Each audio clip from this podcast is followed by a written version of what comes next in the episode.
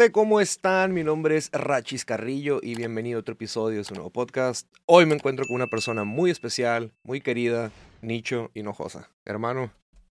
Rachis, qué gusto saludarte y por fin se nos hizo. Por fin, ¿verdad? Gracias por aceptar. No, no, muy complacido y, y la verdad, este, estás muy bien armado. Sí, gracias. He ido a otros podcasts que de repente tienen este, todo así medio al ahí se va. Sí. No, aquí está todo muy bien armado. Si ustedes pudieran ver, este, estoy en la silla de los acusados. en la Tengo como 20 cámaras enfrente de mí, este, monitores y le chingas, se siente con madre, se siente, ¿Se muy siente bien. No, gracias, de eso se trata. muy bien. Meterle mi, mi, mi, touch a todo, sí, ¿verdad? muy bien, muy chido. ¿Cómo has estado, Nicho? A ver. Bien, bien, este, pues ya cansadón de esta onda. llevo 39 años, cumplí en agosto de estar en la música y, y sí se va uno medio cansando un poco. No se cansa uno de convivir, de cantar, de hacer los eventos, eso no se cansa, se cansa uno de viajar. Y, y vaya, cuando empiezas a viajar, hace ya muchos años atrás, que empiezas y todo te emociona, ¿no? Y me voy a subir un avión y a ver si me toca que me vuelen en primera y a ver si me dan un, sándwich en el avión y ahora ya en puros cacahuates. Y, y, todo te va emocionando y ahora voy a ir a esta ciudad que nunca he ido y, te, te, va emocionando hasta que llega un punto donde ya ahora ya te va cansando y dices tú, ¿sabes qué? Le voy a bajar el ritmo. He estado intentando despedirme de, de, oh, los escenarios desde el 2014. Okay. Y no he podido por cuestiones eh, de, de los empresarios que más me dicen, oye, no, pues espérate, o sea, todavía tienes cuerda como para ya terminarla ahí. Entonces les hago caso y ya llevamos ocho años y no nos podemos despedir. Sí, sí, es cansado, ¿verdad? Sí, está muy cansado. Lo, que, lo que estoy haciendo ahora y, es algo que me, propuse, es dejar solamente a partir del mes de mayo, que es donde hago un break, y a partir del mes de mayo solo voy a hacer 10 estados de la República por espacio de un año y medio, dos años, y luego ya me quedo con unos cuatro o cinco estados para Irme despidiendo así como que y Tijuana, pues ya tienes años, ¿verdad? Viniendo a Tijuana. Sí, no, pues es, un, es, una de las ciudades consentidas. De hecho, uno de los 10 estados que, que, se queda es Baja California. Eh, se queda Coahuila, también por la... Eh, bueno, mucho por, por el público y, y, también es la forma en que se viaja a, a, los estados donde se supone que me voy a quedar haciendo. Son cuatro estados de, del norte es Nuevo León, Coahuila, Chihuahua y Baja California. Nos quedamos con la Ciudad de México y con el Estado de México. Y del sur hacemos Puebla, Veracruz, Quintana Roo y Yucatán. Todos los demás, pues hice este, desde que nos dieron permiso de hacer conciertos, creo que fue en septiembre del año pasado, eh, he estado despidiéndome de algunos estados y en la pandemia, ¿cómo te fue creativamente? Bien, No, pues a, todo dar. ¿A pues. todo Sí, sí, pues es que tenía mucho tiempo de no estar en la casa. Sí. y estar en casa, pues para mí es, es bien importante porque sí, pues descubres más el lado creativo que tienes y te da oportunidad de hacer cosas que normalmente cuando estás en gira pues no puedes hacer por, por falta de tiempo. Sí. ¿Escribías o algo durante ese tiempo? Sí, escribí mucho, eh, este, hice algunas canciones muy interesantes también. A mí me gusta escribir, bueno, eh, sobre los libros que escribo también. Y, y, me gusta escribir canciones sobre esas situaciones que suceden en los libros. También hago canciones de corte político, social y, y esas obviamente pues las hago de manera metafórica para que no esté tan explícito, no me gusta ser tan explícito en una canción. Cuando escribo algo de, amor, que es más lo que la gente conoce un poquito más de mí, eh, sí suelo ser como muy directo, ¿no? Con las cosas. Pero cuando escribo de otras cosas, eh, de otros cortes o, o, de otro género, porque también mucha raza se queda con la idea de que lo que uno canta es lo que uno hace. Sí. Y, y pues bueno, yo escribo otros géneros. El, de hecho, el género que más me gusta es el rock progresivo. ¿En serio? Ajá, de los setentas. Y, y bueno, pues sobre eso también me gusta hacer algunas cosas. Como tu género vendría es, trovador, ¿no? Es trova. Pues bohemio más. Bohemia, bohemia. ¿Qué opinas? Ah, ¿Crees que sigue ese género vivo o ya se está un poco apagando? No, bueno, digamos que los géneros siempre van a estar vivos. ¿no? Sí, sí, sí. Pero hay nuevos pero artistas. Sí tienes razón lo que dices. De repente se va, apagando.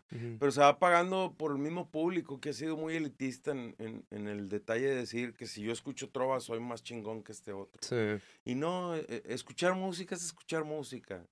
A mí, por ejemplo, no me gustan ciertos géneros, pero el que los escuche, pues que los escuche, tiene todo el derecho y el gusto por escucharlos. ¿Qué opinas de los nuevos artistas, el nuevo, o sea, la nueva generación, la nueva música que ha estado saliendo?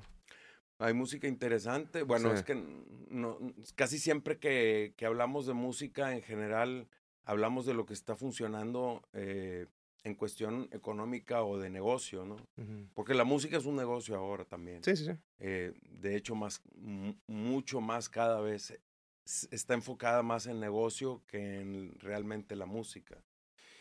Y sí, pues nos enfocamos en ver que, que ciertos eh, artistas, eh, no, metieron 20 mil, 40 mil, 100 mil personas yo no me baso en ese parámetro para, para decir si es un gran artista o es un gran eh, pues generador, ¿no? Sí, es sí, sí. Es un gran generador, pero no, no sabemos. Ahora, para ser un gran artista, ¿quién pone la regla de, de quién es? De quién es, ¿no? Yo no creo, por ejemplo, y discúlpenme todos los que han ganado Grammys y todos esos premios y toda esa onda en la música, para mí los premios no, no valen. El reconocimiento sí. Del público, vendría Del público, De, de, mucha gente que te dice, oye, está chido lo que haces. O sea, cuando es de manera personal, se me hace como un reconocimiento que vale mucho. Los premios, mm, eh, respeto, pero yo, por decir, yo no estoy buscando un Grammy, un... Y, vaya que estaba nominado, por ejemplo, en los, en los premios Oye, cuando iniciaron. Este, y luego dejé de creer más en los premios cuando me dijeron, tú te tienes que pagar tu boleto y, no tu estancia y todo sí, tus viáticos. no, hombre, güey, o sea, pues yo me quedo aquí en la casa. Sí, sí, compitiendo a veces con, pues, con Ricardo Montaner y con Armando Manzanero. Digo, pues, ¿qué gano, güey? No, no, no, no, no le entiendo esa onda. Entonces, respeto mucho eso. No se me hace que los premios sean el parámetro. O sea, la gente que ha ganado premios, pues bravo, qué bueno me da mucho gusto y cuando son amigos míos y, sé que a ellos les, les gusta decir, gané este premio, oye, pues qué chido, o sea, porque son, son cosas chidas que le puede pasar a un músico o a un actor, por ejemplo, eh, eh, eh, cuando los premios de la academia. Un Oscar, algo acá. Ay, wow, con ganas, qué bueno. Pero para mí el reconocimiento es más importante. Ah, sí, sí, sí, claro. Eh, ¿Y cómo iniciaste? A ver, ¿qué fue lo que... ¿Ya cuántos años tienes? ¿30 dijiste tocando? 39 años 39 tocando. ¿A, qué edad empezaste? A los 14. A los 14 años. Échenle cuentas. No, pues. Tengo 54. Sí, sí, sí. Y, y, este, en agosto del siguiente año cumplo los 40 años. Y yo quería decir ahí, ¿sabes qué? Ahí muere. Pero pues veo que todavía, aparte, como soy muy inquieto. Sí. Y entonces sigo haciendo proyectos diferentes, ¿no? Tengo un festival que se llama Festival Acústico NH. Tengo mis amigos del bar. Tengo la Bohemia Descarada. Entonces empiezo a hacer proyectos. Ahora acabo de terminar un, tributo que se llama Tributo Tropical Panamá, que es un grupo icónico de allá de Nuevo León. Y estamos por hacer otro tributo a, a otro compositor muy, muy querido de nosotros que se llama Hernán Pony González y él ha compuesto para muchas agrupaciones y, y, y, por decir, Mijares cantó una canción de él, El Baño de Mujeres. Sí, sí, sí.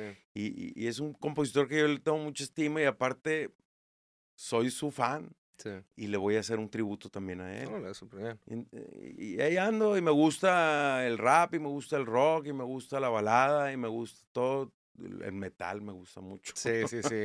Oye, y hablando un poquito acerca de, me gusta tocar mucho el tema de la creatividad, sé que ahorita hablamos poquito, pero ¿cómo, cómo mantienes tu creatividad activa? Pues, o sea, ¿qué, ¿tienes algún ritual o un proceso para, o sea, para estar siempre? ¿O has sufrido alguna vez un estanque creativo que dices, güey, no se me ocurre nada por días, semanas? Sí, quizás por un par de días a lo mucho. Es que, mira, yo el, el, el pintor eh, Rodolfo Morales, oaxaqueño, eh, que en paz descanse, nosotros fuimos a visitar su taller y nos decía su sobrino, que para mí se me hace algo muy importante y desde ahí también, estoy hablando del 2014 cuando, cuando escuchamos eso, y decía el sobrino que él se ponía un horario, el, el maestro Morales, para pintar. Y decía, yo pinto de 7 a, digo, ahorita no recuerdo si los horarios exactos,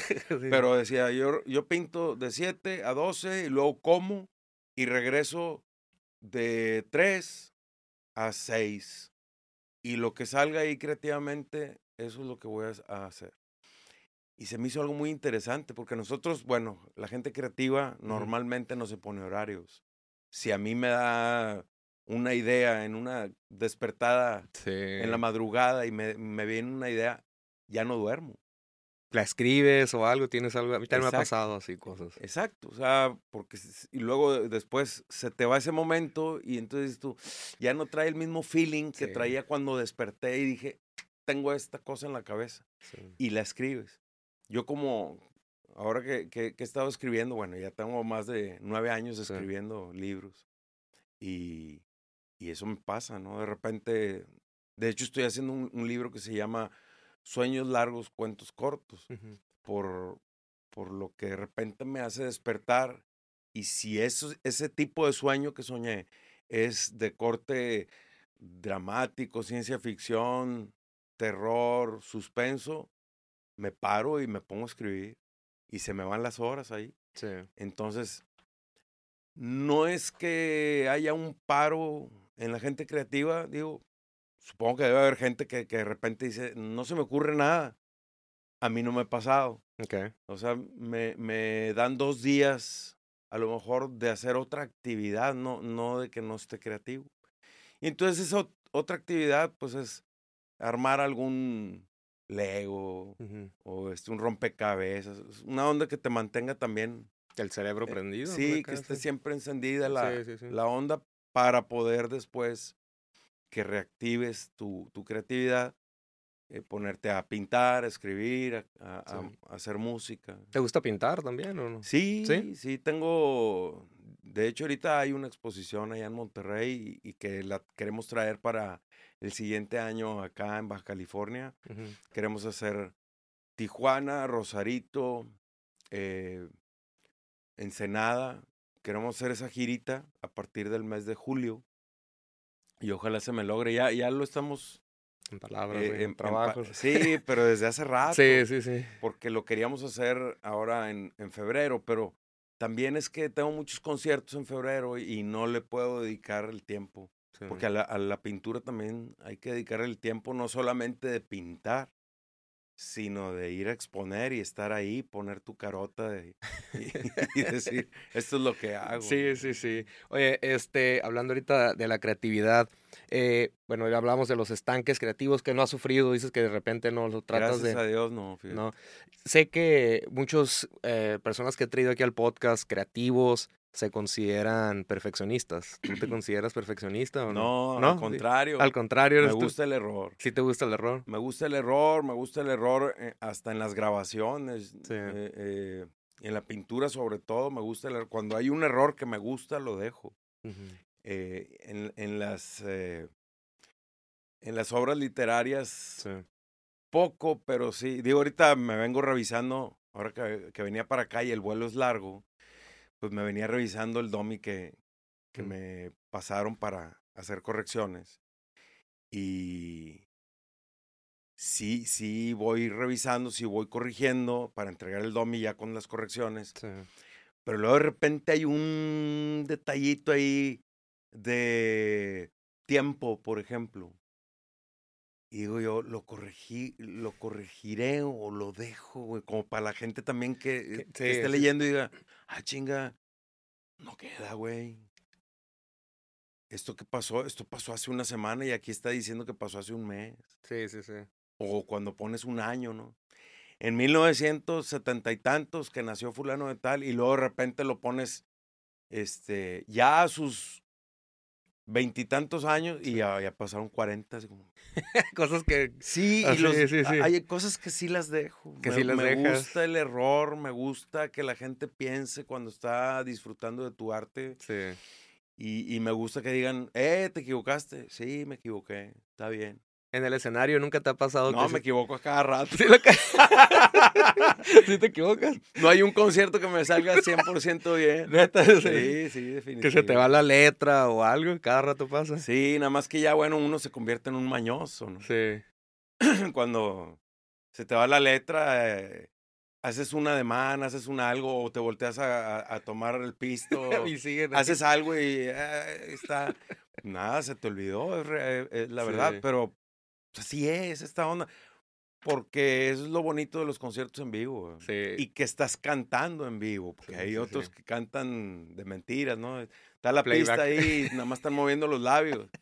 Y lo hemos visto en, en algunas caídas y siguen cantando. ¿Cómo le hace, este? ¿A ti nunca te han dicho, hey, necesitas tocar playback o algo? No, no, nunca me dejé. Nunca te dejaste, pero te llegaron a decir. Sí, sí, me dijeron. y tú, nada. Lo que pasa es que hay muchas canciones, eh, sobre todo en el disco, del disco 3 en adelante, que ya se, se grabaron con, con toda la banda. Y entonces llego yo con la guitarrita y dice, ¿y toda la banda que sonó esta canción, qué pasó? No, pues yo no toco con toda la banda, pero quería grabar con toda la banda. Entonces llego y la toco con pura guitarra o algo que grabé, por ejemplo, la de a veces, que está a piano, y luego llego y la toco con guitarra, pues la raza se saca de onda. Es que esa va con piano.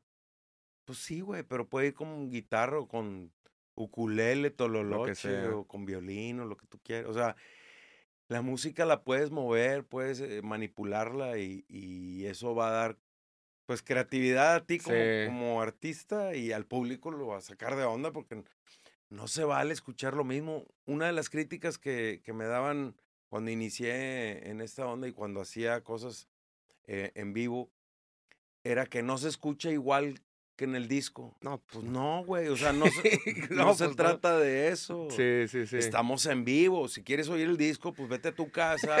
sí. Ponte un café, un vino, o algo y escucha el, el, disco y ah, lo vas a escuchar igual siempre. Sí, sí, sí. Pero en un en vivo, eh, pues esa es la magia de un es en vivo. Es la magia de un en vivo, sí. ¿no? A mí me gusta mucho ir a conciertos en vivo. Es diferente, pues, como sabes, los artistas, es todo un, trip diferente. Así es. Ahora que traigo piano y cajón, ya, ya no toco la guitarra, por ejemplo Oye, ¿no tocas la guitarra? en los conciertos ya no. Oh, ok, ok.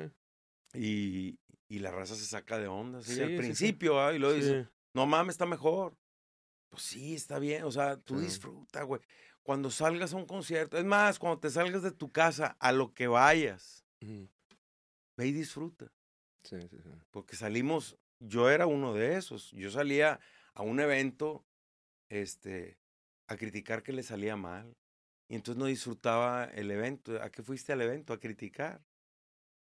No, no creo que sea sano, güey. Sí. ¿Y qué, opinas de esa, como la nueva generación? Antes ir a un concierto era disfrutar y ver al artista. Ahora es que ya todo el mundo saca su celular y no se enfoca en, el, en la intimidad de un concierto. Mira, yo intenté muchos años cuando, cuando empezó a hacer toda esa, esa ola de sacar el celular. Y sí paraba yo el concierto y les oh, decía, disfruten, güey. O sea, hay gente que vino de otras partes de la ciudad. Hay gente que se arregló así bonito para ir al concierto. Hay gente que convenció a su pareja o a su familia para ir al concierto. Es que quiero ir a este concierto, no nos gusta, pero acompáñenme. Entonces, se hizo todo un cuento para poder llegar ahí, para que saques tu celular y no disfrutes realmente en vivo lo que está pasando que las cosas se quedan más aquí y aquí que en una pantallita. La pantallita, es más, te puedo asegurar, porque yo alguna vez lo hice. Cuando fui a ver a Talking Heads, por ejemplo, decían, no lo voy a volver nunca más a ver. Lo voy a grabar. Pero no todo el... Pero, pero una canción. Sí, sí, una canción. No todo el concierto y a ver en dónde se equivoca. También hay mucha, mucha raza que a ver dónde se cae, se equivoca, dice algo que no está bien. Y para subirlo y a lo mejor me hago viral. No, güey, no busquen eso. sí, sí, sí. Sí, es lo que falta, ir a un concierto y esa intimidad. A mí me gusta mucho, como dices, voy, grabo una canción o algo, pero no todo el concierto. O sea, claro, chingados me voy a volver a ver todo ese video. O sea, la verdad no lo vuelvo a ver. No lo vuelves a ver. Yo hace poquito este, vi el, el, el, video ese que grabé. Sí. De, de... Más bien era de, del vocalista de Talking Heads y porque hizo una gira solo, pasó por Monterrey y dije yo, no manches, no me lo pierdo. Sí. Y, grabé una rola y la subí a YouTube. No sé cuántos likes tiene, no sé si 67. Sí. una nada. Sí, una 102 vistas. Sí, sí, sí. Y lo volví a ver y dije, no mames, está más chido ver el video de esa rola. Sí, sí, sí. Porque eso que yo vi en ese concierto aquí lo tengo. O sea, lo puedo platicar en lugar de... Y grabé un video. ¿Y eso qué, güey? Cuéntame cómo, cómo te la pasaste ahí en, el, concierto. Sí, sí, sí. Y entonces mucha raza como está ahí grabando y la chingada no, no disfruta al 100. Y entonces, oye, ¿cómo te fue en el concierto de fulano de tal o de tal grupo? Ah, pues hubo cosas bien chidas. Pues ahí lo tengo grabado. No, güey, no lo viviste. Y eso es de verdad un, error. ¿Y qué opinas? a ah, pues los nuevos artistas, ya pues obviamente ya no es como antes, los precios excesivos para ir a un concierto. No sé si te ha tocado escuchar artistas que cobran dineral para ir a comprar un boleto, 20 mil pesos, 30 mil, más los fees de Ticketmaster y todo eso. Sí, sí, sí. Sé que mucha gente está, pues, pues es que, bueno, detrás de ellos no solo está la música, están los fuegos artificiales y las pantallototototas. Unos hasta allá vuelan y la chingada. sí, hacen su chingada. Salen llegando, que volando. Sí, pues es que ya están mostrando más, es un show. Sí. Más que una rola, ¿no? Es todo un show completo. Eso ya existe desde hace muchos años con el Circo Soleil o el Circo Tiani o yo qué sé, ¿no? Entonces hay que saber qué es lo que queremos en un artista. Si, quiere, si quieres que hagas todo un circo o si quieres que interprete una rola. Eso ahora sí que cada quien eh, le pone el, el, el precio, pues depende de lo que quiera ver. Yo sinceramente, pues no, no, no sé, depende de los lugares a donde vayamos. Pues yo sigo cobrando lo mismo. Sí. Entonces, si es un lugar de 50 personas, pues el, precio sí se va a ir muy arriba. Sí, no llegas volando acá, tampoco. No, no. eso me hace muy curioso porque eso es más eh, como un espectáculo circense, como una onda como... Y miren todos los bailarines que traigo y que está bien, ¿no? Sí, sí, no sí, estoy criticando, sino qué es lo que quiero mostrar. Son las canciones, es el circo, es el baile, ¿qué es? O es un todo. Y el un todo, pues cuesta una lana. O sea, si yo viajo con 50 personas, los hoteles, 20 bailarines, este, 10 músicos, gente de técnicos y todo eso, pues obviamente ustedes multipliquen. ¿Cuánto vale? Cuando salgan de vacaciones, chequen cuánto vale una noche de hotel y a lo mejor los técnicos tengan que llegar un día antes. Multipliquen todo eso por 50. Cuando ustedes salen de vacaciones y, y nos acurrucamos cuatro personas en un cuarto, estos no, son de una, dos personas por cuarto. Entonces multipliquen eso y, y eso es lo que va subiendo el costo. Hoteles, viáticos, la gente come. Sí, sí, sí, los viáticos, sí, sí, sí. y luego hay, hay, artistas que quieren que este tal o cual indicación en su hotel y cámbiame las cortinas de rojo y las quiero blancas. ¿Tú tienes algo así? no, no, hombre. Unas velitas. Yo llego y llego. ¿Qué sigue? ¿Qué hay que hacer? Y vamos a cantar, ¿no? Pues, la, la onda es así. Pero ese es mi estilo. Los estilos que, que, que se hacen con tanta parafernalia también están bien, o sea, yo no les veo bronca y aparte, si tienen público que paga 20, 30 miles de pesos, pues lo van a seguir haciendo y está bien. Si tienen la feria, pues ahora. Pues claro, yo no iría a un concierto así, porque yo sí escucho algo que me gusta, pues quiero ir a escucharlo. ¿Quiénes fueron tus influencias musicales así o hasta la fecha que de dices entrada, bueno, todo el rock argentino. Ok. El eh, Charlie García, Luis Alberto Spinetta, eh, Juan Carlos Baglietto, eh, Daniel Melero, David Lebón, Fito Páez. Muchos argentinos que, Sí. nombre. ¿Has sido argentino? ¿Te has Sí, presentado claro. allá? Sí. No me he presentado allá, he ido De a turista, conocer. nomás. Lito Nevia.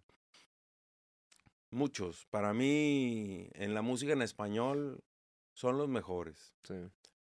Más bien, son los mejores en el, en el género que a mí me gusta, que es el rock, ¿no? Sí, sí, sí. El rock, rock pop.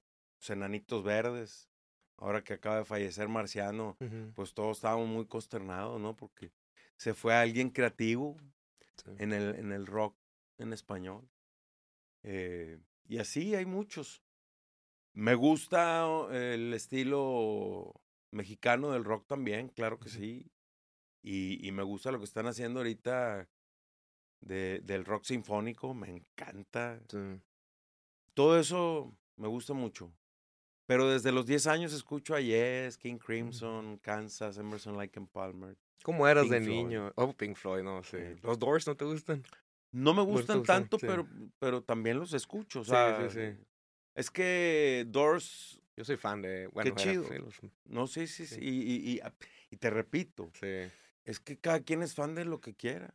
sí. A lo Si mejor a, lo. si a mí me Ah, dices, sí, es que a mí me gusta J Balvin, sí, pues qué bueno, cabrón. O sea, tú escucha lo que tú quieras. sí, sí, sí.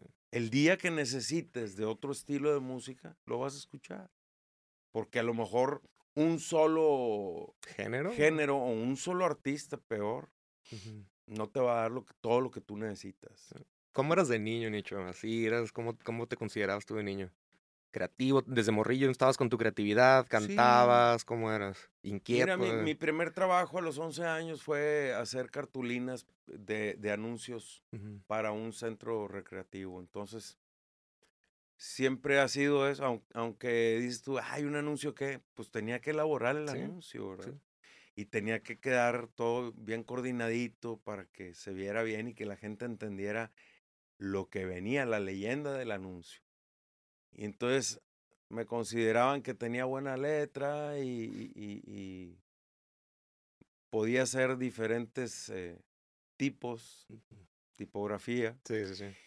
Y, y eso me da oportunidad de que me dieran esa chambita a los 11 años. Entonces, desde los 11 años ando ahí. Digo, desde los 6 años estaba en el teatro. ¿Te gustaba actuar también? Eh, no me gustaba, pero eran las actividades que había, Que había, en- ok. en, ese centro recreativo. Y desde los 6 años actuaba y luego ya estaba ahí volteando a ver a, a la onda de la música. Yo fui baterista por mucho Sí. tiempo. Entonces, sí creo que desde niño tenía esa onda. Ahora, cuando antes sí jugábamos en las, en las calles, ahora ya es bien peligroso. No, ya pero sé. antes jugábamos mucho en las Ya calles. no tocas timbres y vámonos. ya no se puede. Ya no haces nada de eso. No, no. Este, sí, los niños hacen algo así, a lo Sí. mejor pueden perder la vida, Sí, mejor no hagan eso. No hagan eso. no, les- no se los recomiendo. sí, no, ya, ya. Pero antes sí, era una onda de jugar y divertirte y, y- y-. y- en las calles eh, jugábamos que a la viborita, que si a la... Escondidos, El stop Sí. y el... Cosas que eran con gis, Ok. que las pintabas en la calle o pintabas todo un campo de fútbol americano y cuando jugabas al tochito ¿no? Ujú. y pintabas las yardas y todo. Yo era el que hacía todo eso. Ok. ¿En tu familia hay ah, alguien más creativo, digamos tú? Sí, mi Sí. mamá Sí. Eh, soprano. de familia. Sí. y, y actriz, Antonia Garza Benavides, y mi hermano mayor Ujú. aún canta. Él, él se dedicó a cantar también desde, desde los, no sé, 18, 20 años. Y ahora a sus 63, 60 y- creo que tiene 63, 64. es el mayor de todos. Eloy, Eloy Camilo. Y canta, eh, canta en misas de cuerpo presente. Misas en cuerpo. Ok. Yo no podría. No, no, no. O sea, yo Sí. soltaría el llanto de volada. sí, ¿verdad? viendo toda la gente triste y yo cantando así como que no, no, no me da. Hay gente que tiene ese, eh, esa fuerza para hacerlo. ¿no? ¿Sí, te gustaba esa vida de andar así en gira? Sé que me mencionaste que sí era cansado y eso, pero sí te gustaba, o sea, sí la disfrutabas. Mira, disfruté yo creo que unos 20 años. Llevo 23 años haciendo gira. Las giras que hacía antes de estos 23 años que te estoy platicando, pues eran giras más regionales, ¿no? Eh, y eran giras de, uy, me toca ir a Tampico, ¿no? De Monterrey a Tampico. Ah, la gira, güey. Son seis horas. y aparte era un evento. Era un chingo. Sí. O cuando, ah, ya cuando salías así bien lejos, León, Guanajuato, cabrón. Que son ocho horas, ¿no? Ah, la gira. No, hombre, ahorita te vendes unas gironas de que nada más el puro vuelo son 10, 12 horas. Sí. ¿A dónde es lo más lejos que has ido a tocar? España. España. Sí. sí. ¿Estuviste, tocaste varias fechas allá? En Barcelona. Sí, en Barcelona también, sí. Sí, en Barcelona es donde, es donde he trabajado. Y este. Esa, es, esa vuelta que nos dimos allá en Barcelona la hicimos eh, Raúl Ornelas y yo. En septiembre, antes de la pandemia. Y pues bueno, acá en, Canadá, Estados Unidos, obviamente, cuando tenía la visa de trabajo. Ahora no tengo ni la de turista. y, tan cerca que está. Sí, sí, está chido, ¿eh? Sí, sí, sí. Pero sí van a, van a decir, ah, Nicho, qué, qué delicado, pero no, no es así. El detalle que yo ya no saqué la visa es por, por un maltrato en, en migración. Mm. Que dije yo, pues qué necesidad, ¿verdad? Tengo yo de, de pasar este tipo de cosas. Y lo he contado algunas veces. Yo fui a hacer una exposición a McAllen y me detuvieron ahí las pinturas y me estuvieron ahí, me, metieron un cuartito, me quitaron la cartera, el celular, me revisaron todo, invadieron mi, mi privacidad y viendo todo lo que yo hacía en el Hasta el celular también te lo inspeccionaron. Ajá. Luego me quitaron, este, hacía fresco, yo tenía una chaqueta, no, quite la chaqueta. Y, también, y ahorita te la regresamos. Estuvieron ahí tres horas. Digo yo, a lo mejor muchos dicen, ah, qué delicado, güey, pues ¿por, por qué? ¿Hiciste algo para levantarles como una banderita roja o algo nomás normal? No, yo creo que ellos pensaron que, que iba a vender los cuadros. Pero yo tenía ah. una carta del consulado mexicano en McAllen que me estaban invitando a exponer y aparte ya era la, como la segunda o tercera vez que exponía yo ahí en el consulado. Y venía una carta con, firma y con sello y la madre, ¿no? Entonces me tuvieron ahí y luego después le hicieron como que recibieron una llamada. ah, mucho mucho pedo para lo que es, ¿eh? Para lo que es. Entonces yo en ese en ese entonces, te estoy hablando ya llevo como no sé si cinco o seis años sin, sin pasar a Estados Unidos. Tenía la, la visa de turista vigente hasta octubre del año pasado. Y no fui. Porque no me gustó, te digo, ese trato me tomaron la foto con las rayitas atrás, con la pantalla blanca. Ah, no manches, ¿en serio? te tomaron huellas y todo el pedo. Ajá, También. Dije yo, güey, pues yo no hice nada, cabrón. Sí, sí, sí. Y aparte tengo pasando Estados Unidos desde los cinco años. Entonces, desde los cinco años hasta los 48, por ahí. Buen Limpiecito, todo perfecto. Con mi visa de trabajo cuando fui a trabajar, con mi visa de turista cuando fui a turistear. Todo bien. Y, y entonces me dicen, no, qué delicado, güey. Dije, no, no. Si me lo mereciera, pues órale, güey, enciérrenme, sí. hagan lo que quieran. Pero no me lo merezco, ¿por qué, cabrón? Sí. Y aparte no era la primera vez que, una vez que fui a ver, a, me gusta el fútbol americano, le voy a Green Bay Packers. Y mi primer juego, Green Bay Packers, en Denver, Colorado, contra los Broncos. Y dije, va a ser una super experiencia. No, hombre, volé de Monterrey a Dallas y en Dallas, pásale para acá.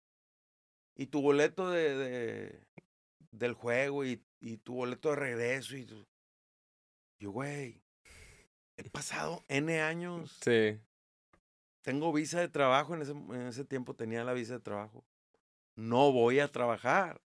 Quiero ir a conseguir un boleto, no tengo quien me lo compre.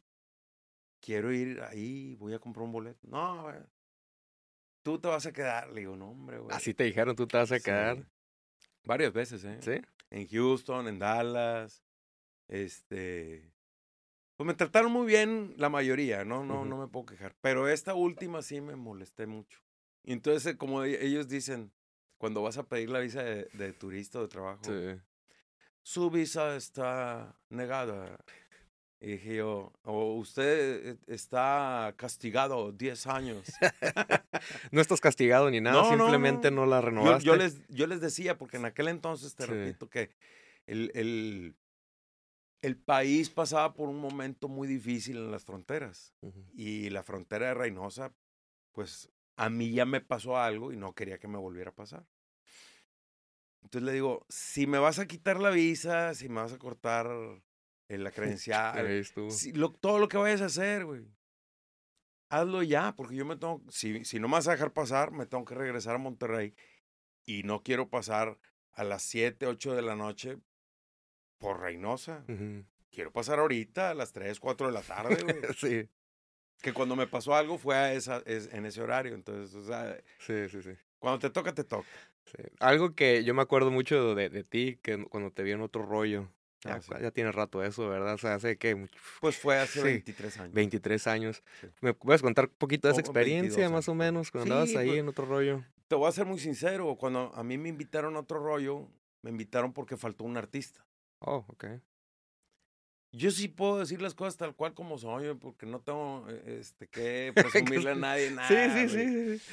Y eh, faltó un artista y entonces, oye, no va a venir fulano, ¿quieres aprovechar y, ponerte aquí en otro rollo? Y me acuerdo que hicimos alternancia con Linda, ella es de acá, de, Tijuana, creo. Oh, sí, cierto. Sí, sí. sí, sí, sí. Una chica viene a todo dar. Y entonces, este, y luego iba, después de mí, iba a estar Maradona. O sea, el programa estuvo muy bueno. Sí. Entonces la experiencia la viví muy chida. Pero no era yo el invitado, la verdad. Después me invitaron así como que te invitamos a ti. como que tú eres el principal, así.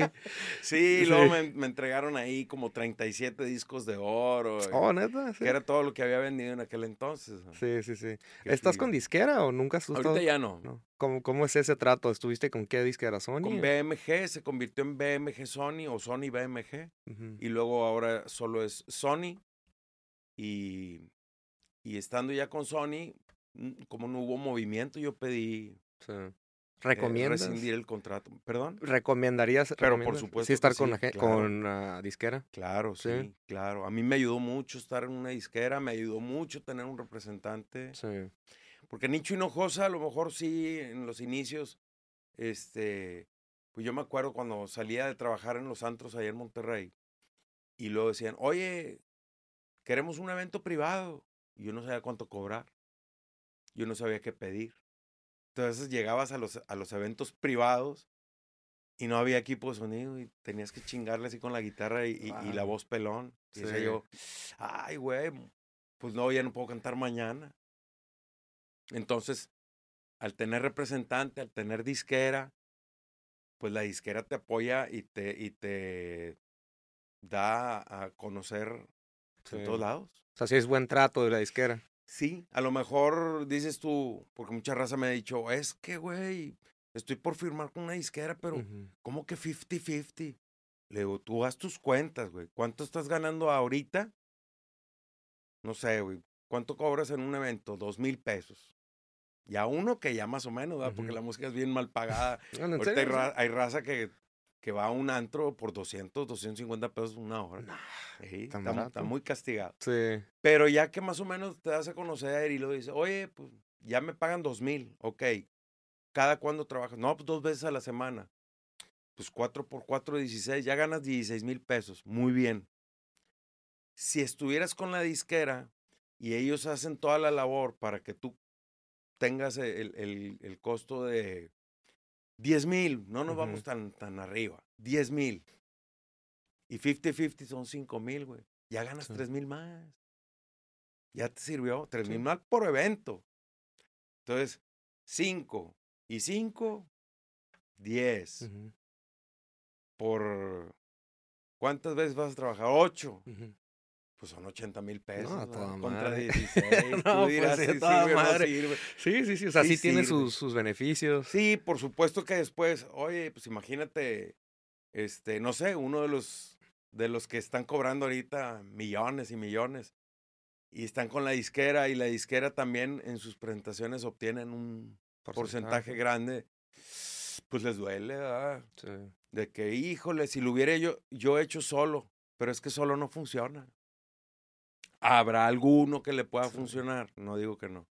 Pero generalmente las compañías disqueras, los representantes, toda la gente que sabe de qué se trata, cuando hay alguien que está iniciando, pues sí, sí sirve. ¿Qué consejo le dieras a alguien, digamos, llega un morro y, hey, así ya tengo el contrato, lo estoy a punto de firmar, que se fijen qué o qué, qué le dijeras? Pues en las cláusulas nada más que chequen Sí. que no sea tanto tiempo, ¿verdad? Que estén amarrados con alguien. O después de este disco tienes que grabar otros 10 discos. Ay, güey. Y son puros amarres. Sí, sí, sí. Que, que si los ves, yo, yo firmé a ciegas, ¿eh? ¿En serio? Sí, yo firmé a ciegas y me aventé 15 años en la disquera, 8 años congelado y aún así, gracias. Gracias, porque esos 7 años me catapultaron y pudieron poner mi nombre, eh, eh, Sí, un nombre conocido. Sí, sí, sí. que ahora, gracias a eso que ellos hicieron, aunque me hayan congelado otros 8 años, yo, yo soy de la idea de que no nos podemos olvidar de las cosas buenas que nos, que nos pasaron y que, nos, y que alguien nos apoyó para lograrlas.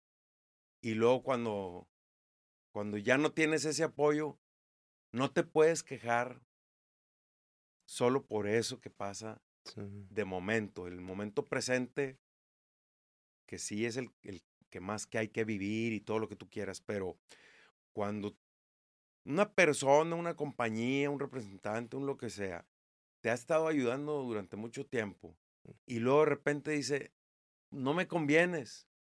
Bueno, pero suéltame. Eso es- también sucede mucho en el fútbol, ¿no?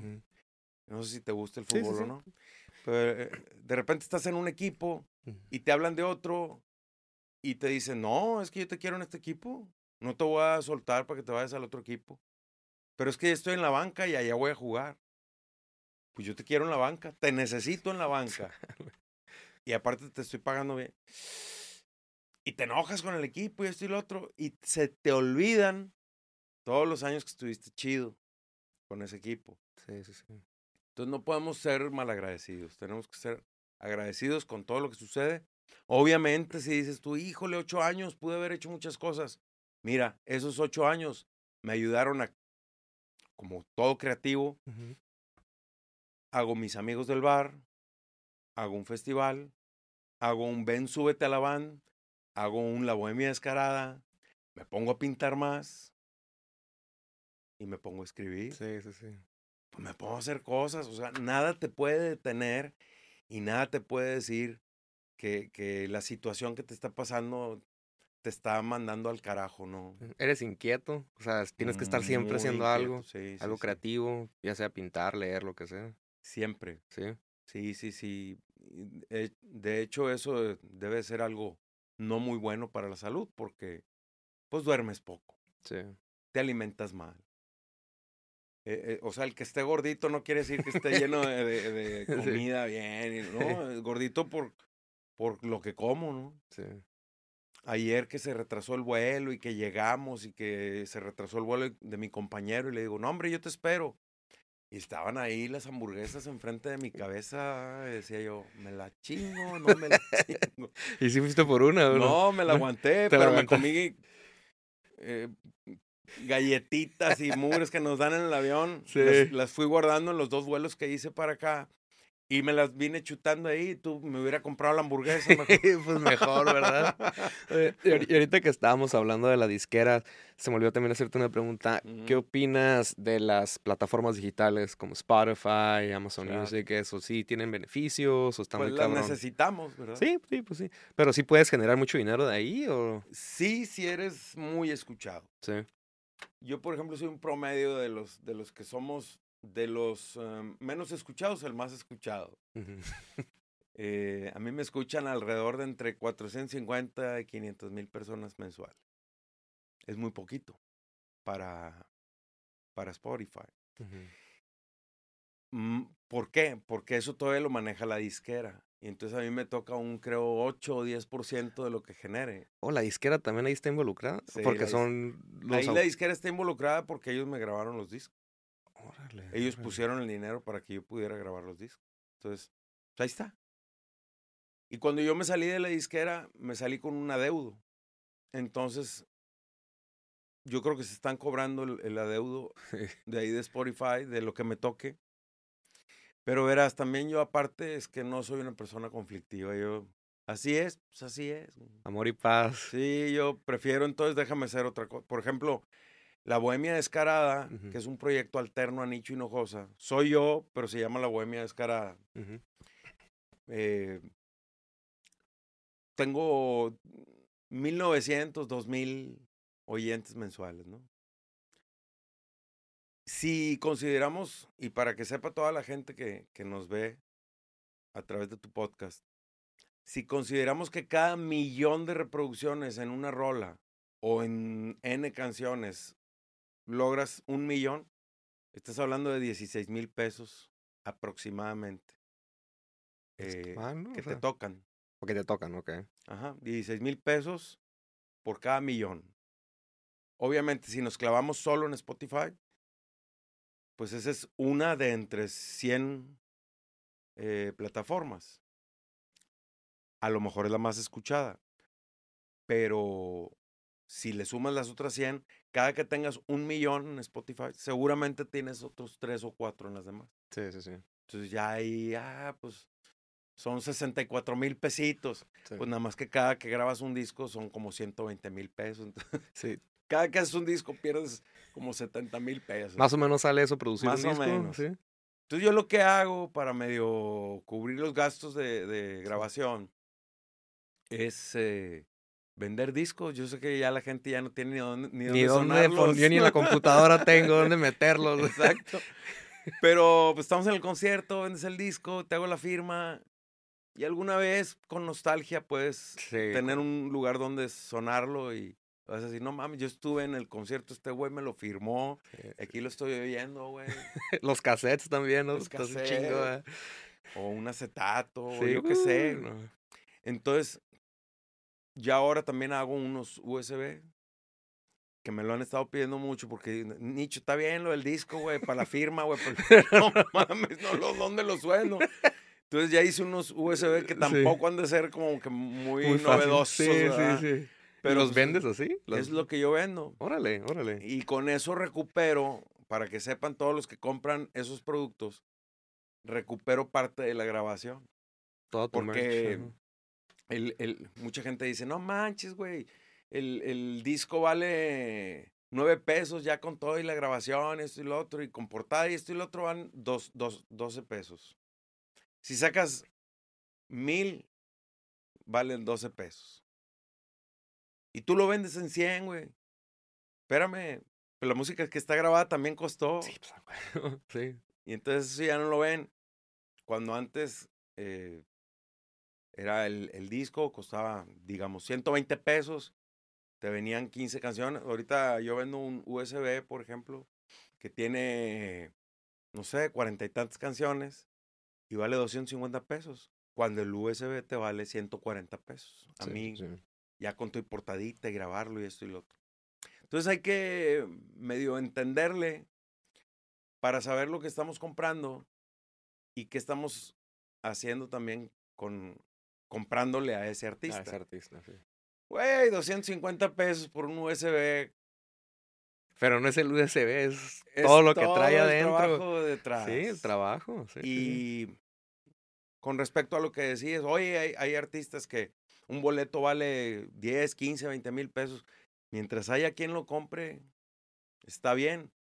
Nosotros, bueno, tendremos que hacer nuestra labor. Yo no me quejo de nada, ¿no? Si me traigo 10 USB y vendo 3, está bien. Pues 7.50. Sí, gracias. o sea, Sí. No pasa nada. Es, es, que estamos muy dados a quejarnos y, no, esa raza que, que, que, está ahorita en la música y entonces a nosotros no nos da chance. No, sí te da chance.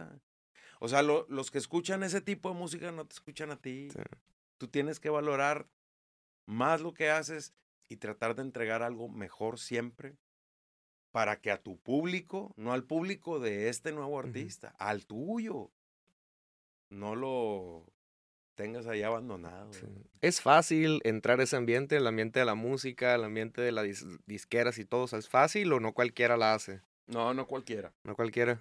Yo puedo pensar que, que tanto en la música, digo, como en cualquier cosa, hay, hay cosas mismas aquí e, e, en, en la entidad. Por decir, aquí seguramente debe ser muy difícil ser actor. Estoy seguro. Porque se vino mucha gente de todos lados y entre toda la gente que se vino de todos lados aquí a Tijuana, se vinieron muchos actores, mucha gente creativa, mucho arte plástico, mucho músico, mucho pintor. Aquí el arte está fuertísimo. Sí, sí, sí. En Baja California. Y cualquier actividad que tú quieras realizar artística, aquí va a ser dificilísimo. Pero si tú te vas a, con, con media broma a nuestros amigos de Tlaxcala que dicen que no existe. si tú vas a Tlaxcala, debe de haber muchas cosas, muchísimas, bien difíciles. Y vaya, es un estado chiquito, donde hay mucha gente de ahí mismo. Y ahí mismo se batalla para sobresalir. Es que sobresalir no es fácil en ningún lado. Entonces, entrarle a la música, pues sí, sí es muy complicado. Yo doy muchas oportunidades. Y a mí nada más se me acercan tantito y, y, me dicen, hice esta canción. No puedo decir que te voy a grabar todo lo que me manden, ¿no? Pero por lo menos lo voy a escuchar. Y eso, uff, eso sí es bien difícil. ¿Crees que se nace con ese talento que tienes? O sea, que cualquier persona puede aprender a cantar o a tocar un instrumento. ¿Se nace con ese talento o lo puedo aprender ya de grande? Se nace con el talento. Sí. Pero alguien que no nació con el talento lo puede desarrollar. Lo puede realizar. Sí, lo puede realizar. Claro que sí. Eh, ¿Estás de representante de alguien o no has pensado? No. No, no tienes a nadie. No, no, yo hago mis producciones. Estoy con Pedro Badar, con eh, este eh, el Tropical Panamá. Estoy con el Festival Acústico donde hay muchos exponentes. De hecho, aquí hay uno en Ensenada que es Giovanni Arreola y, y él está dentro del festival también. No todos participan en todos los eventos del festival, pero sí es un festival activo donde los muchachos están haciendo sus cosas. De ahí del festival y de mis amigos del bar, antes de, creo que era la, la voz, eh, de ahí salió Michelle Domensain. Ella es de, de Chiapas y, y, ahora ya hizo un dueto con Capareza, uno de los raperos más conocidos en Italia. Hazte cuenta que es el Eminem de allá. De Italia. De Italia. ¿Qué opinas de esos programas, eh? De la voz y eso ahorita, sorry que te interrumpa con eso. Sí, no, Este, sí salen talentos buenos o muy difíciles. Es que el talento puro show. O sea, la, la, cosa es cómo lo manejan. Ellos tienen que manejar. Es, sí. Es una forma, digo, de entretenimiento. Como yo lo veo en muchos programas de, de canales esos de History Channel y de este, Discovery. Donde hacen cosas de concurso bien raras, ¿no? Como Masterchef, ¿cómo Lo de pasteles, no, ya sé. ¿Por qué compiten haciendo comida, cabrón? Sí. Este, bueno, y, y, te repito, y yo acabo de hacer uno en El Salvador. ¿Hiciste uno? Órale. Sí, se llama eh, El Salvador canta con Nicho Hinojosa. Pero siempre he explicado a los muchachos que estuvieron participando de que es una participación, no lo vean más como un concurso. A mí no me gustan los concursos. Y no me gustan ese, ganaste, güey. ¿Qué gané, cabrón? ¿No? Porque, por ejemplo, el, eh, el premio de El Salvador Canta con Nicho Hinojosa era que los dos que quedaran como finalistas grabaran una canción con Nicho Hinojosa, que es lo que vamos a hacer. De hecho, voy en enero a, El Salvador para reunirme con ellos y mostrarles las maquetas de las rolas, grabar sus voces y luego ponerme a trabajar con ella, con las canciones acá. Yo no lo veo como un ganaron, güey. pues van a tener una participación conmigo. Y luego el que quedó, no sé si en tercero o cuarto lugar, puso las rolas. Eh, yo quiero poner las rolas. A ver, échamelas, a ver si sí. Y sí. Entonces es una onda de, yo voy ahora en, en enero a ver si me reúno con la mayoría de los participantes. Porque todos, debían, todos debieron de haber ganado. Sí, sí, son, son buenos, pues todos. Sí, pues entonces ¿Qué opino de la voz y de la academia? Sí, la academia, esa madre. Sí, no me acordaba cómo se llama, la academia. Sí, sí, está bien, sí, está bien. Cotorreo nomás. ¿Sabes una cosa? Es que te, te, te molestaría si, si influyera en ti, pero es que no influye en nosotros. No, no, pues no. Ahí están los programas, ahí, ahí están, nomás. Quien le quiere entrar, le entra. Quien no le quiere entrar, no, no, te debe de, pasar nada en, en ti en tu mente, oye, no, ¿por qué? Porque sí, güey, porque le entró. Y ya, no pasa nada. Todo está bien, no pasa nada. Todo está bien. Es que el detalle es que estamos bien quejosos todos. Sí, yo sé. Vivimos pura quejumbre. Pura quejumbre, ¿verdad? Y todo está mal. ¿Por qué este tiene éxito y yo no? Pues por algo, cabrón. O sea, así como porque sí, no suceden las cosas. Entonces hay mucha gente, yo los veo todos los haters ahí de las redes sociales. ¿Se han tirado hate? Yo creo que sí, a todos los han yo tirado. Yo supongo que, a todos. Y, y nada más que yo siempre les digo, pues bueno, entonces, ¿para qué chingados me sigues, cabrón? O sea, sí. Vete a otro lado, vete a donde no te lastime, güey. Porque lo que yo hago te molesta, te lastima, ¿para qué vienes conmigo? Ve con otro que no te moleste. Oye, pero ¿por qué tú has triunfado? Por algo, cabrón. Por algo que tú no haces. A mí también me han tirado hate, o sea, que, ah, qué pinche tapado, que este güey, pues salte a mi podcast, no lo veas. no lo veas. ¿Qué te molesta, verdad? Le molesta el que estás haciendo algo chido el que, tú estás viviendo algo que te gusta, güey. Sí, sí, sí. Y ellos no han podido hacerlo. Y ahí siguen estancados, ¿verdad? Estancados. Entonces, a toda la raza que, que ve las redes sociales que no les gustan, yo les sugiero que busquen redes sociales que les sean atractivas. Sí. Para que disfruten lo que vean muchos dicen, es que de repente me saliste. No me veas, güey. Sale para arriba nomás. Sí, me saliste. Pues sácame, güey. bloqueame, lo que sea, me vale madre, güey. No quieres que te vuelva a salir, bloqueame, como dices tú. O sea, hay formas de, vivir una vida de relax. Sí. Pero esa raza también a veces creo que se alimenta de esa onda. Sí, les gusta. Les, gusta. les gusta ser maltratados, les gusta vivir en, en mediocres, les gusta ser el hazme reír de todos. Les gusta. Ahora, ahora que está el mundial, he estado viendo tanto cuando jugaron México Argentina y ahora se están peleando ahí entre todos los argentinos y los mexicanos. ¿Por qué, güey? Es fútbol, es amor y paz, un partido. un, ¿eh? juego, un día que este.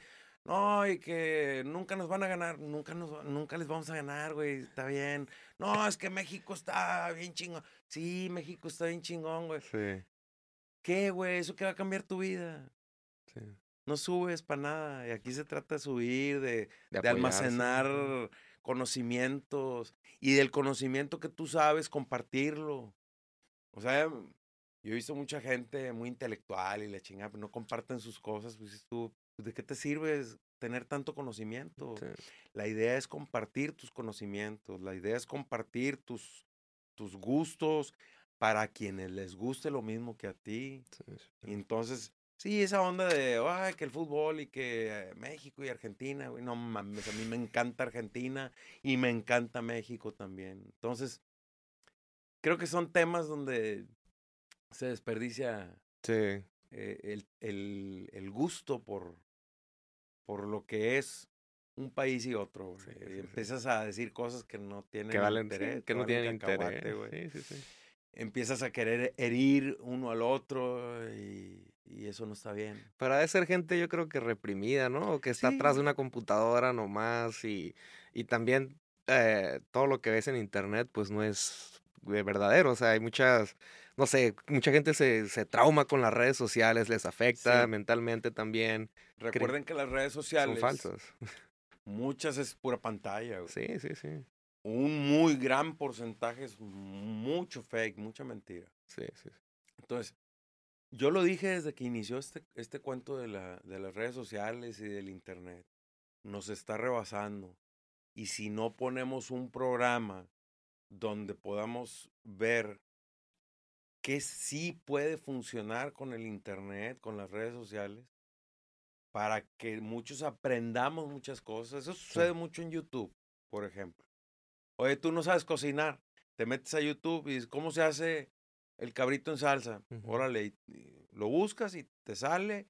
O sea, a lo mejor no te va a salir como, como el del video. Como el del video o como tú quieres. Sí. ¿Verdad? Pero ya entonces ahí sí sigue la creatividad de cada quien. Es que a mí no me gusta con esto. Le voy a poner orégano. Ándale, güey. O sea, muévele.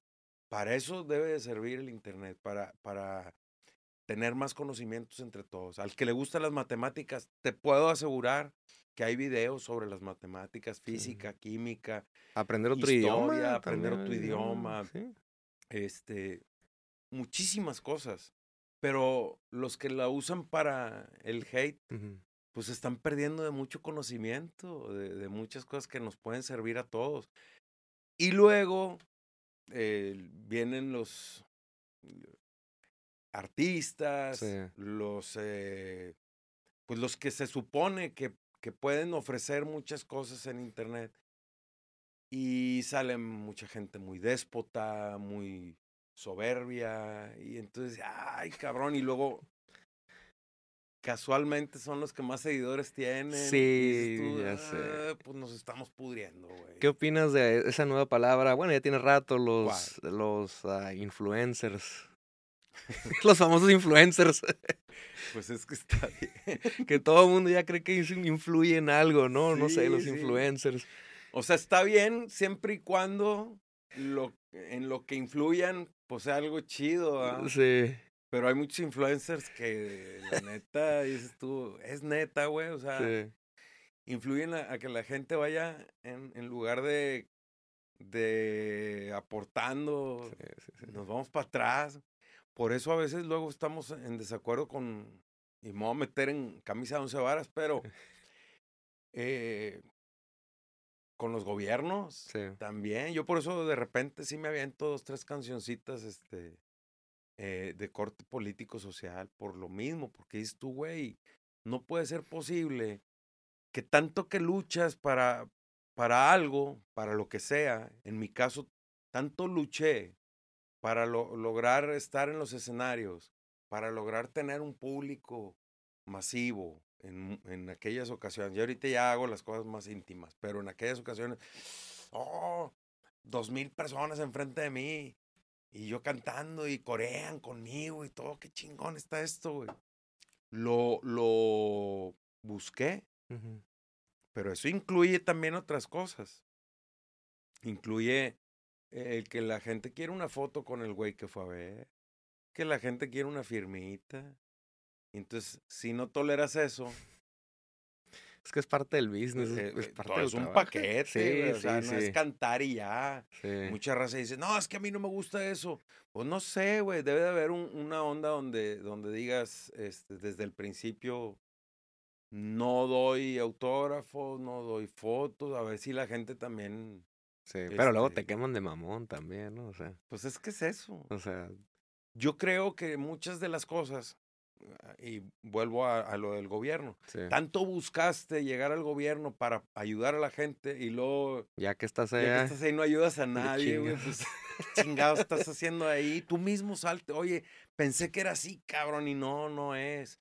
Mejor que alguien lo haga bien. Sí, sí, sí. Y, y es algo que yo, por ejemplo, pienso que, digo, todavía creo que tengo actividad y, y, a mi edad todavía puedo realizar el trabajo que hago. Pero creo que ya hay raza que lo está haciendo mejor. Entonces, también retirarte con dignidad, hacer las cosas hasta donde las sepas hacer bien. Yo hace poquito iba manejando y, y de repente alguien se me mete así, digo yo, éjele, ¿qué onda? y entonces veo y es una persona adulta, ya, ya de, de, Tercera edad, de tercera edad, digo yo. Todo ese tipo de ejemplos que los, que los veo y me dan flachazos, yo digo, a cierta edad, Sí. teniendo o no teniendo capacidad de hacerlo, deberíamos de ya no manejar. A cierta edad, teniendo o no teniendo la capacidad para seguir cantando, deberíamos de dejar de cantar. A cierta edad, dependiendo de lo que hagamos, sea lo que sea, ya es más como, como el güey que te da consejos, pero no Sí. el que esté al mando de algo. Porque a cierta edad eh, se, se te traban las cosas. Sí, o sí, sea, sí. Es, es real. Yo antes estaba en el escenario y me pasaba las bocinas de enfrente, brincaba, ¡eh! ¿Cómo están? Y que le chingada. Sí. Ahorita quiero hacer eso, lo pienso mucho. Y digo, de ¿dónde la están las madre. escaleras, güey? Y vamos por las escaleras. Sí, sí, sí. Y tengo 54 años. Sí. Entonces yo creo que, que la, la función activa, eh, activa hablo más bien de actividad Ujú. física, y me van a decir muchos, no, yo tengo 70 años y mira, no, sí, pero tú eres un caso extremo, güey. la mayoría de la gente que tiene cierta edad, Sí. pues nos vamos deteriorando, nuestro cuerpo se va deteriorando. Ahora, no todos tenemos la capacidad y el gusto por hacer ejercicio y para estar bien mamados a los 70, güey. No existe eso en toda Ya la vivir a gusto mejor, Lo que eh. quieres es descansar. Lo que quieres es descansar, ¿verdad? Claro, entonces, todo el tiempo que estuviste activo y que lo lograste y le chingada, bravo, se te recompensa con qué? Sí. Con un descanso a, a cierta edad. Pero eso como depende más de nosotros que de nadie más. Ahorita a lo mejor tú, ¿cuántos años tienes? 36. 36, pues estás, Pues sí. hombre, güey, con toda la leche adentro. No, ya, ya, ya. 36, cada divorciado, güey. No, ya estoy más correteado que la Está chingada. bien, pero todavía estás con madre, güey, ¿no? Sí. Yo me siento que estoy muy bien. Sí. pero yo siento que ya hay cosas que ya no soy capaz. Hay que irlo entendiendo. Y entonces, para eso sirve. Ese es el único consejo que yo puedo dar a la, a la raza de Sí. tu edad o menor. Todo lo que puedan lograr para que realmente cuando lleguen a la vejez puedan realmente descansar, no, no saber, ahora, ¿cómo le hago para vivir? No, Sí. para eso ahorraste, para eso te preparaste, para eso estás haciendo lo que estás haciendo, para que cuando llegue la edad esa del descanso, realmente descansar. Sí. Sí, porque todavía ves gente grande de la tercera edad trabajando. O sea, Pero qué mal está eso, pero. Sí, o sea, porque deben de, de- de- de descansar la Sí, vida. sí, sí, sí. Yo digo, cada quien a sus edades y te digo las capacidades de cada quien. Yo no, no puedo decir, es que a los tantos años ya, no, no, no. Cada, cada quien decide, porque Sí. no puede ser ley eso. Eso debe ser cada uno. Y yo tengo, por ejemplo, la consigna en mí mismo de decir, ¿sabes qué? Cuando empiece a ver que ya no puedo hacer ciertas cosas, me voy a ir De poquito a poquito. de poquito en poquito. Y es lo que Sí. estoy haciendo, por ejemplo, en los escenarios. Mm. A lo mejor puedo seguir en la música, en los estudios de grabación, te puedo aconsejar, te puedo llevar una carrera de algún artista o lo que sea. Puedo seguir pintando, Sí. puedo seguir escribiendo. Y son cosas que físicamente eh, no, no te molestan. Ya detrás de cámaras, como quien dice, ¿no? Vas Exacto. a estar ahí. Y yo creo que si todos tuviéramos como un rol así y lo, y lo tuviéramos entendido, eh, lo llevaríamos a cabo y, funcionaría todo esto muy Sí. bien. No, no tendríamos... Y, a- y aquí me van a golpear con todo, güey, pero yo no creo que toda la gente adulta, los adultos mayores, necesiten realmente de, del apoyo que le da el gobierno Sí. que en realidad, pues bueno, es un, es un apoyo que entre todos los mexicanos hacemos y el gobierno va y lo, y- y lo muestra ahí. Habrá gente que no lo necesite. Entonces, ojalá y que nadie lo necesitara. Exacto. ¿Por qué? Porque trabajaron su vida y al final lograron hacer, no sé, un negocito que a lo Sí. mejor se lo manejen sus hijos o alguna otra persona y ellos puedan ya descansar y recibir ese dinero de algo que trabajaron. Entonces, por supuesto que debe haber personas que trabajaron, lo perdieron todo, alguna enfermedad, yo qué sé. Pero, o sea, el apoyo no puede ser así como que ten el apoyo para siempre. y, porque sí, porque eres adulto. Es porque lo necesites. Mm. Es porque no puedes generar. Te repito que a lo mejor me, va a golpear ahí toda la raza. Que, ¿Qué te pasa, insensible? no, güey. O sea, yo daría mi vida por seguir haciendo lo, lo que hago hasta, hasta morir. Pero creo que, que así no es. O sea, tenemos que tener, tenemos que vivir y tenemos que aceptar lo que vivimos y, y relajar, relajar la, la raja. La raja. Nicho, pues ya casi una horita, ya nomás para, para cerrar. A ver, ¿Qué proyectos traes ahorita, futuro, aparte de escribir, pintar, algo para que le quieras decir a la gente? Bueno, hablando de los adultos mayores, también les quiero decir que pueden retomar alguna actividad artística que, no necesariamente les tenga que eh, er, dejar frutos. El estar activo, el estar entretenido en algo. Y mira, hay gente que dice, es que yo no puedo comprar rompecabezas como tú. Compra uno, güey. Ármalo y desármalo y vuélvelo a armar. sí, sí, sí. O sea, búscate una actividad que te guste y que la puedas realizar N veces. O salte a caminar, vive. Es bien importante, es algo que no hacemos. La mayoría de la gente estamos como acelerados en muchas cosas que nos olvidamos de vivir. Y para eso, para eso estamos en, en este mundo, para vivir. Exacto, Nicho. Y mucha, mucha gente se va con la idea de que tenemos que eh, ser exitosos a huevo. No, güey. Hay gente que, que el éxito de la vida es vivir. Y nos olvidamos muchos de hacer esa actividad que es la más chingona sí, de huevo, hermano. en este mundo. Nicho Hinojosa, pues muchas gracias. Hombre, un placer. Redes sociales, ¿cuáles son, hermano? Para todos este etiqueto. Eh, mira, bueno, para que mientras la siga teniendo, ahí me visiten una que otra vez. Eh, Nicho Hinojosa en Facebook e Instagram. Eh, Nicho at the Bar en Twitter.